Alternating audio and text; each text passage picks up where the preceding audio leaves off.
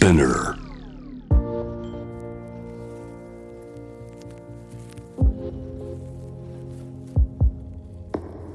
藤原信也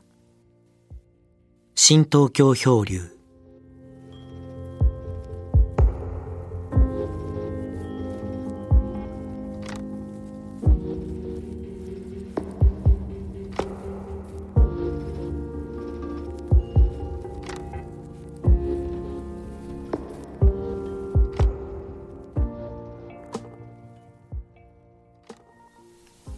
は11月の17日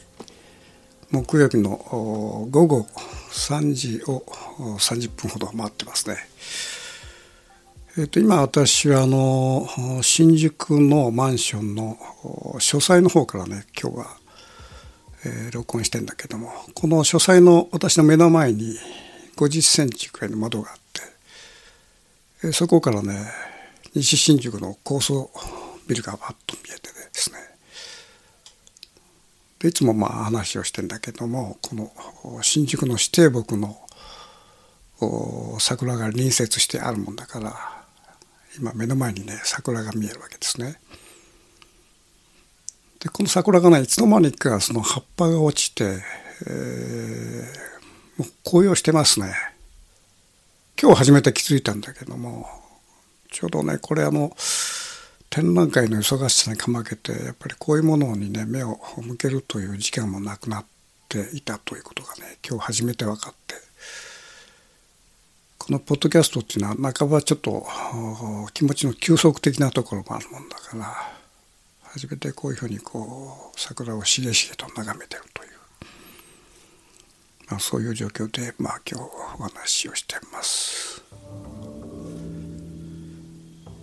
で先週先々週とですねあの私はこの朝原商工の松本千蔵さんですね彼のおとお兄さん光弘さんとの出会いとそのやり取りをお話ししたんだけども今日もう一回ねその話を続けてみようかと。まあ、先週はねこういろいろお光弘さんからお話をお聞きして、えー朝原将校とその水俣病の関係のようなことをちょっとお話ししたんだけどもいわゆるあの朝原将校は目が見えない。光弘さんもね目が不自由なんだけどもこのサリンっていうのはですねサリンを巻いた時の身体症状の中に視野狭窄という非常に顕著なね目がこう見えなくなるという。そういうその症状があってまあそのことはちょっと先週お話ししなかったんだけどもこのお朝原将校が、えー仮にですねあの自分のこの身の上に起こったことの復讐として、え世の中を恨んでというそのああいう事件を起こしてそれを使ったその薬剤がサリンということはまあある意味でね目にやめようっていうかなこう自分目がやられたからサリンを使ってこの視野狭窄、まあ、いわゆる目をややるという、まあ、そういうね、まあ、ある意味でそういうこう見方もできなくはないというそれはまああの真実のほどはよく分かんないんだけどもそういうふうなことをね新幹線で乗って帰りながらふっとこう思ったこともあったのね。それであの、まあ、新幹線乗って、ね、あの東京に帰って、えー私が連載している「世紀末公開録」という「週刊プレイボーイ」でこの話の続きを書いたんだけども実はねあの光弘さんはお会いしていろいろ話して、えーこの水俣病とハサラの関係に関しての話が出てきたんだけども実はこの光弘さんはこの私の目の黒いうちはこの話は一切口外しないでくれと。そういうことを言われたわけね。でまあ光弘さんがお亡くなりになってからこういう話を書いたんだけどもこの彼とのやり取りの中にはねもう一回非常にこの何て言うかなこうやばいというかそういうお付き合いがあったのね。っていうのはこの私が書いたて、えー、原稿を執筆してえー、週刊プレイボーイに載っけたその原稿の中にね光弘さんのもう一人の弟の名前をまあ書いてしまったのね。それを書く書いてはいけない書いてはいいというそうそういう話はなくて、えー、たまたまその話の流れの中でそのもう一人のお父さんの名前をちょっと書く必要があったもんだから書いたでそのことでねあの光弘さんは劣化のごとく怒ってですね編集部に、えー、まあ、電話がかかってきたと。でこれは尋常じゃない怒り方だったらしいね担当者に聞くと。とにかく来いと。がん首洗って来いと。首洗ってこいっていうことですよね。それで、まあ、その話をねその担当者から伝え聞いて私と担当者と上司を含めて3人でその、まあ、お礼っていうかあの謝罪に行きたいと。ただもうあの光郎氏は相当なんていうかな劣化のごとくっていうかまあかなりこう気持ち的に高ぶってるようだからなかなか厄介ですよねっていう話があってそれでねあの私まあ当然ねあの自分が書いた原稿を書いた身だから、まあ、一番自分に責任があるわけでその時ねあの編集者担当の編集者上司を行くことをまあ止めたっていうかちょっと遠慮してくれと。これはもう俺が一人で行くと。自分の責任だからということで。それでまあ社としてもねあの作家一人でねこうそういう矢面立たせるというのはあんまりよろしくないことなんだけども。もうかたくなに僕は俺一人で行くと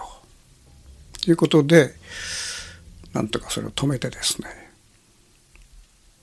から、まあ、ある日、えー、大阪に向かったわけですね。でまあこれ、えー、浅田翔子のお兄さん光弘さんっていうのは、まあ、山口組の田岡さんの肩をもむぐらいねかなりそのその道の世界の人でもあったわけなんだけどもまあそういうことでね最初にそのお会いした時に、まあ、担当をねあの机の上にポンと置いて男と男の話や語源切れなれなきゃあかんみたいなことを切り出したわけですよ。まあこれでねちょちょっとこれはやばいなという感じがあってちょうどその東京駅のですね大丸デパートに行って、えー、晒しを買ったんですよ。東京駅の売店で新聞紙と晒しを買ったんですね。それであの大丸デパートのトイレに入って、えー、新聞紙朝刊をねあの、まあ、一式こう水に濡らして腹にさらしを巻いたんですね。あのっていうのはこれ 下手するとこれ刺されるぞみたいなまあ用心に用心ということで、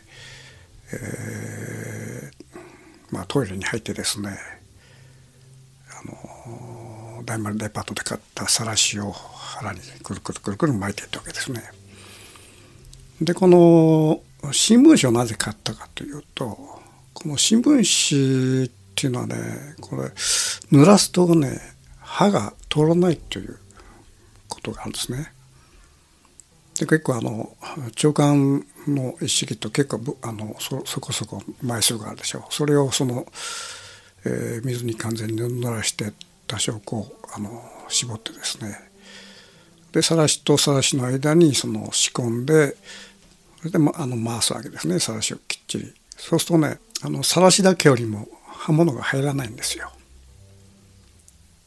でこれななんでこういうことを僕は知ってるかっていうとまあ昔ね親父が人間の世界に行ってその、まあ、そういう話をねちょこっとしたことがあってああそうなんだと。さらしの間に新聞濡れ新聞をこう巻くと刃物が入らないっていうのは、まあ、妙にリアルだなと思ったことがあってああそうだ濡れ新聞を巻かなきゃっていうことでそれできちんとね大丸デパートのそのトイレでがっちりとこのあの腹を防護してですねそれで新幹線乗って、えー、大阪から、えー、ちょっと長い道のりで、えー、彼のね、えー、隠れ家に、訪ねたんですね。で着いたのがねまあ夕方の4時頃だったかな。そうするとそのトントンと戸を叩いてですねそうするとあの息子さんが出てくるかと思ったらいきなり光弘さんが出てきたんですね。おお前か入れっつってまあちょっと勢い込んでまあ入れっちゅうわけですよね。それで入って、えー、宅の前に座ったそうすると怪げなこうなんていうか目が見えないけどねあの足音が一つですよ僕の。だからえというこう表情を浮かべてですね他他どうしたんやみたいな他あの編集部はどうなんだみたいな。いや、私一人で来ましたと。編集部は3人か4人で来るという話やったけど、みたいな。いや、これは僕が書いた原稿で自分で責任取りたいから、他の人間は、まあ、とりあえず僕はもう止めて自分で来たと、一人で来ましたと。そうするとねこう何ちかこう生きんだよな彼の顔がねちょっと緩んだんだよね。お前一人なんかこうなかなかええ根性一人ないかみたいなまあいわゆる一人で立ち向かってる自分私にある意味で一目置いたっていうかなかなかええ根性しとるのそのことでねまあ彼の感情の起伏はね、まあ、前も知ってんだけどこう上がり下がり多くてですね。でたった一人で来たこと彼ものすごくまあ妙にこうあの気持ちをねこうが解けたっていうか。それで逆にねなんか月の友みたいな感じになっちゃってね。それでまたこうまあ世間話とかいろいろ話をしたりしてそこでまたね一度ちょっとあの飯食うかっていうことで食って、えまあ、飯食ってただ謝って帰ろうということで軽いね食事をして早い時間のねそれであの大変申し訳ありませんでしたと。今後こういうことないようにまあからまあ気持ちを引き締めてサッカー業を続けますという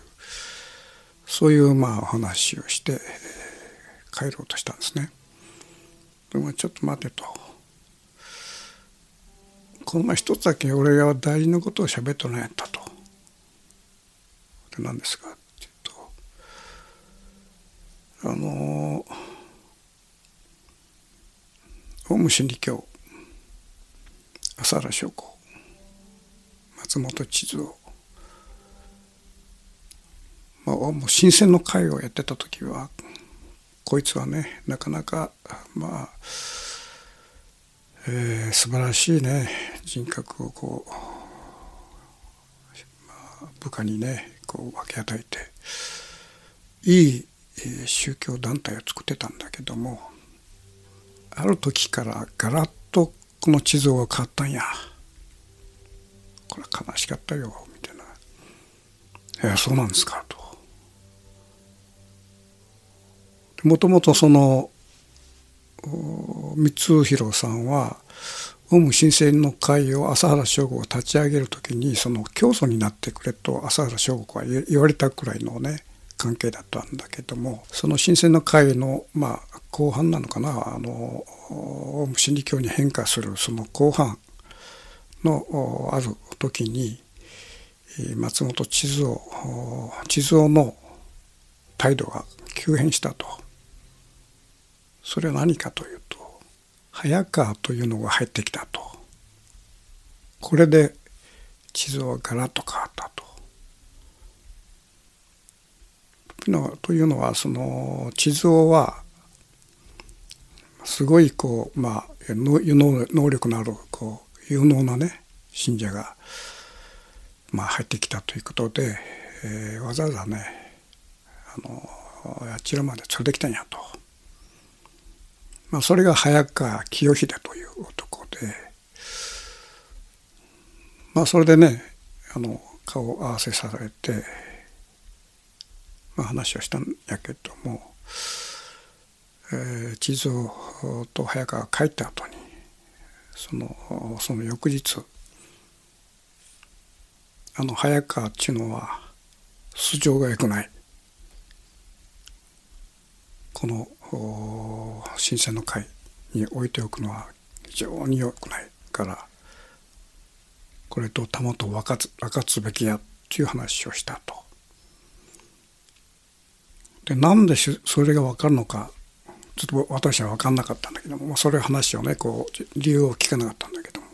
まああの光弘さん独特のねなんか感っていうかあの僕と話した時にもねこの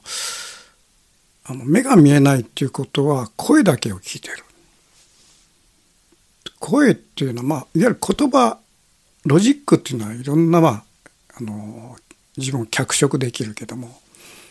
あの声はね声そのものの質っていうのはごまかしようがないんだよね。だからこのおそらくね光弘さんはあの早川清秀の声を聞いてたんじゃないかと思うんだよね。でこれはまああかんと偽物やと。まあそういう意味じゃその目が見えない人の能力っていうのは僕らにはないこうこの超というべきなのか超能力っていうのかなそういうものを持ってらっしゃるんだね。まあ、それをねやっぱりあのこれまであの光弘さんと対面して話した時にまあ僕はものすごくビビッドに感じてあなんか自分の声を聞いてんだなという言葉じゃなくて声にすっと耳傾けてるっていうか。まあそのそういう形でねあの帰る間際にいやその地蔵がガラッと変わったのは早川帰ってが入ってきてからなんやと。でその時はねああそうですかと。そのまままあそのそれ以降のねいろんな話はまあちょっとしなかったんだけどもちょっとあの新幹線の時間もなかったもんですからそれでまあ東京に帰ったと。ただ後にねこの、えー、早川清秀このね存在というのがこのオウム真理教の中でいわゆるこの大きな存在になってオウムのね真理教のまああの犯罪っていうかそういうものを、まあ、ある意味で主導したっていうかなそういうその立場の人間であったっていうことがね後に分かってくるわけですよ。でこの早川清秀っていうのはこれ、えー、1947年ぐらいの生まれかな。っていうのはまあ私より3つぐらい若いけどもオウム真理教のその20代30代の中ではね全く異質な存在でねだからその新鮮の会の時にみんなこう色のついた誠意を着てねあのそれぞれホーリーネームをつけて、えー、た写真があったんだけどねでもこの早川はあのなんかピンクっぽいこう誠意を着てたかな。それがね全然似合わなかったんだよこれ。あの誠意がね。あのあの聖なる衣がね。なんかこうサラリーマンがあの誠意を着てるようなね。他のこうオウムのねまあ新鮮の会の子たちっていうのはそれそれなりにね、まあ、ホリネームをつけてその誠意を着てるまあそれなりにこう真似ではあるけどもまあ似合ってはいたんだけどもこの早川だけがね完全に浮いちゃってるっていうかな。もういかにもお色せで来てるというような無理にね、まあ、僕は写真家の目で見てこれちょっとこれ質が違うなと。服が全然似合ってないと。それで、えー、そのそれ以降にまあ地下鉄サリン事件が起きたりいろんなことが起きていろんな犯罪が起きるわけだけども早川はねあのある意味でその建設まあ法務審理教の中の建設大臣という名目だったんだけどももう上優さんだとかああいう人を抜いてナンバー2の地位を得てまあどういう能力があったか知らないけどもおそらくね朝原をこうなんていうか指導じゃないけどもこう朝をこう懐柔していくなんていうかそういう能力もあるなんかこうなかなかなかなか政治手腕に富んだ人間だったわけですよね。だからオウム真理教の起こしたこのことっていうのは光弘さんが意味軸も言ったように、彼は危険だとそういうことを見抜いたまあ、そういう流れの中の仕事をオウムの中でしたわけですよ。でこの早川清秀というのは彼はね世界統一通産産業というその団体ねこれの代表だったわけよね。まあ、これ北朝鮮との関係があったりする、まあ、この名前を聞くとねはっと皆さんすると思うんだけども世界統一通産産業まあ、今ほら世の中を探している統一教会の関連会社の色が非常に濃いこれ証明はできないけどもと言われてるわけよね。でそこのその代表を務めてで彼は何をやってたかっていう足しげくロシア北朝鮮中国に通ってるわけよね。で特に北朝鮮ねこれと頻繁にその往復してる。でなんでそんだけ北朝鮮にね簡単に入れるのか。まあ当然ですよねこれ、統一教会っていうのはまあ北朝鮮のねその肝入りの団体なわけで。早川はですね世界統一通産産業からオウム新鮮の会に送り込まれた一つの工作員っていうかな工作員というのかまあオウム真理教を何らかの形で利用して政治団体にしていくと育て上げていくというそういうこの名目のもとに早川はその新鮮の会に入ってきて、まあ、そのことをその光弘さんはその、まあ、どういう形で気づいたのか分かんないけどもとにかくその付き合うなと。ということだったんだけども結局それ以降ね弟の地蔵と光弘さんの仲がねちょっとこうあまり良くなくなっていくらしいんだよね。まあ光弘さんは寂しいという言葉を吐いたんだけどもという形でその、まある宗教団体があの別の宗教団体にその入り込んでいってそこに何らかの工作をしていくっていうのはこれまあよくあることらしいんですね。で早川清秀はまあオウム新選の会に入って、まあ、それ以降ね地位を上げていって、えー、女優さんとかのもうしのいでですねあのナンバー2になったわけですね建設大臣という名目で。で一説によるともうこの早川のこの手腕っていうかすごくて、えー、もう後半にはねあの早川の言いなりにその佐原将校になってたということが伝わってきてるのね。でその流れでじゃあ何を起こそうとしてたのかと。まあ、このオウム真理教っていうのはあ、まあ、これはまあ一つの記録として、えー、あるんだけども最終的にはまあ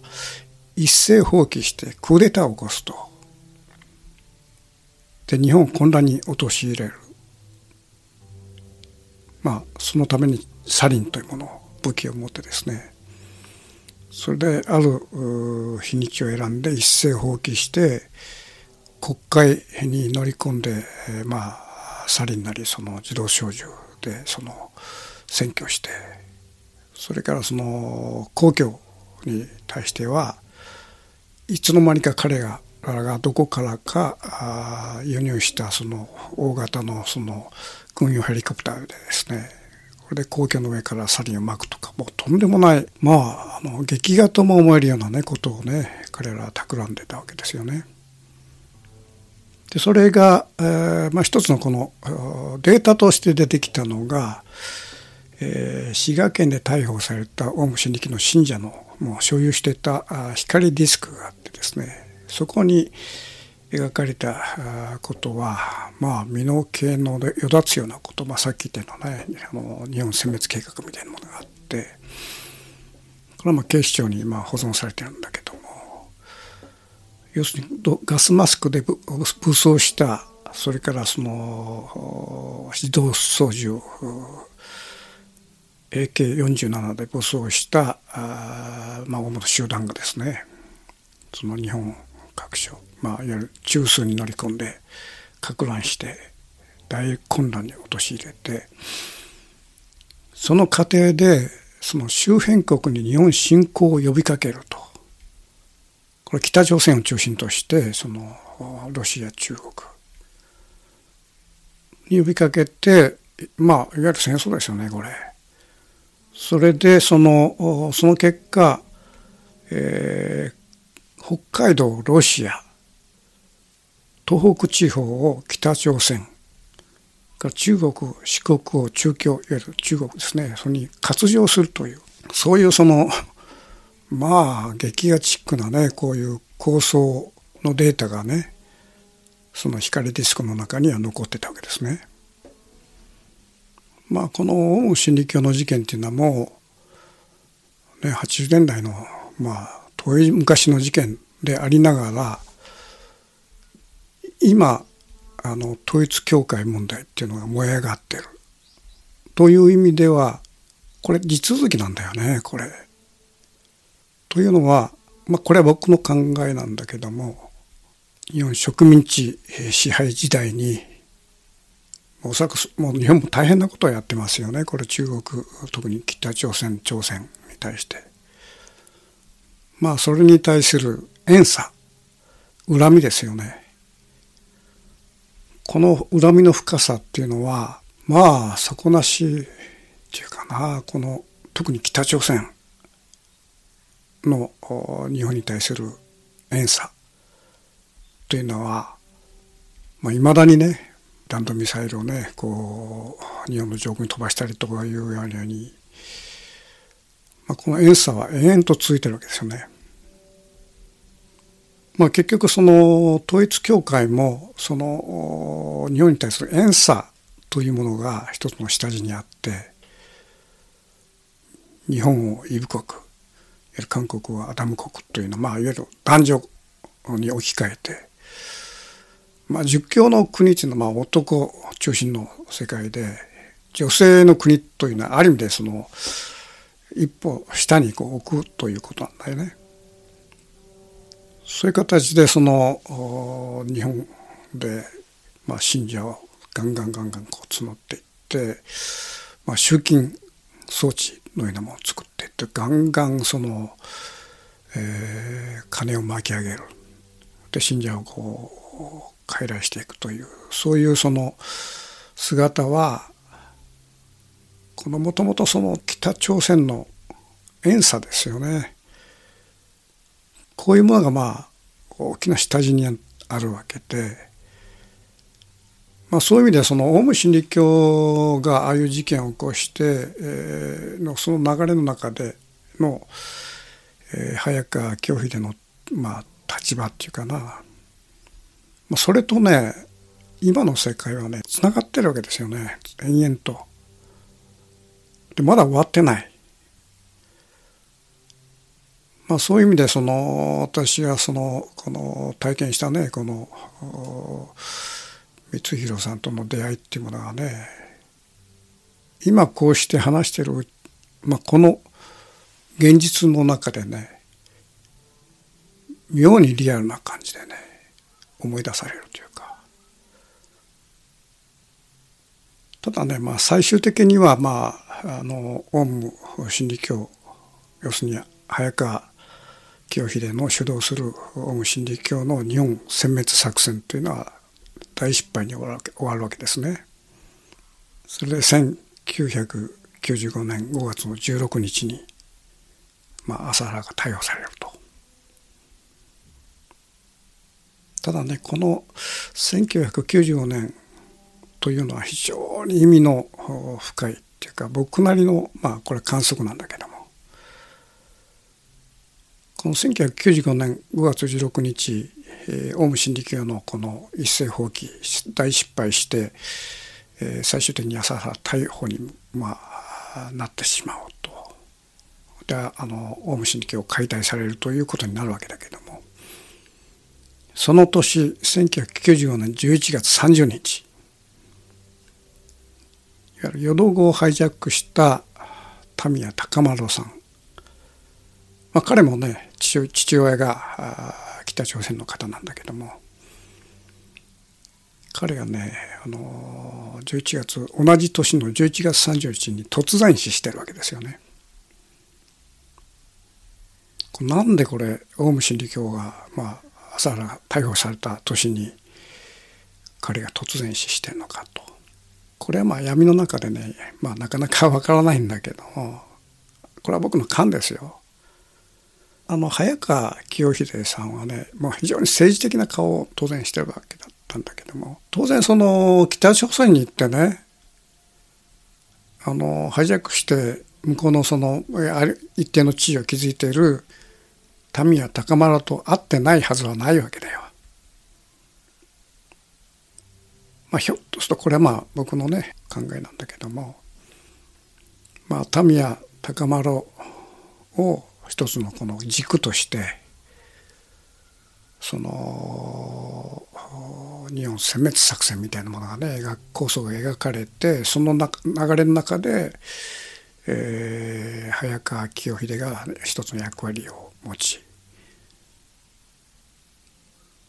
オウム真理教はその計画のもとにいわゆる大事件を起こしていくというそれがまあ結果的にその計画は失敗失敗に終わると。で朝原逮捕されると。で岸くもそのその年の半年後ですよわずか52歳若くして民谷高丸は突然死したと。これはよくわかんないよね。ある意味で粛清なのかなと一瞬に思ったりあまりにも符号がねありすぎるもんだからただこれはまあ分からないですよね。まあ、という意味でねこのオウム真理教の世界っていうのはね、えー、まあ光弘さんとのそのやり取りに始まっって話なんだけども、まあ、これは今の世界の出来事なんだよね。そういう形でねオウム真理教事件をもう一度掘り起こす必要があるなとそうしないと日本とんでもないことになるんじゃないかと僕は思いますよね。